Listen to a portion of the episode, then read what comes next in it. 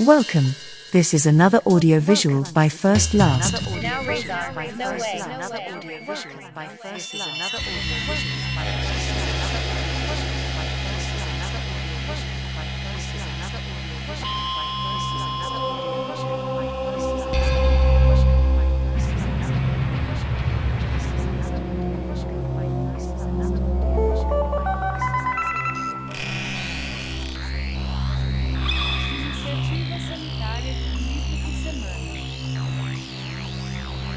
They still haven't explained to me enough for me to understand what generated the Russia versus Ukraine war, who invaded whose territory, who expropriated who, the scenes of destruction of the material goods of the civilian population in Ukraine are of extreme unhappiness, the columns and rows of people migrating to other regions of Ukraine or immigrating to other countries with only the clothes on the backs and perhaps some belongings are also extremely unhappy, countless people saying that they will not be able to start from zero because they are no longer young, people who were expelled from their homes by Russian politicians and the military, while in Brazil the electorate used the voter registration card and the electronic ballot box as weapons to generate violence against a minority of intelligent people who did not vote in the perpetuation of demagoguery and populism, returning to the frontier between Ukraine and the Russian Federation that emerged after the inexistence of the Union of Soviet Socialist Republics, who knows what that USSR was besides a totalitarian and authoritarian military state, it is easily perceived that something was missing on the Occidental side of such a federation, the new design of the territory of such a federation was shrunken, unbalanced. There in Brazil it would be as if the South region were no longer part of the country. Still in Brazil, a version of reduced intellectual proportions is taking place but with demagogic and populist proportions amplified by a plebeian electorate,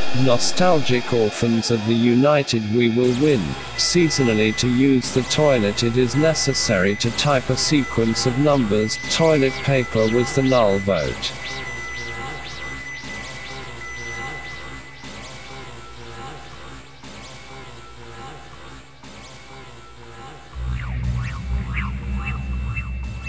Podcasts by First Last, an economical podcaster.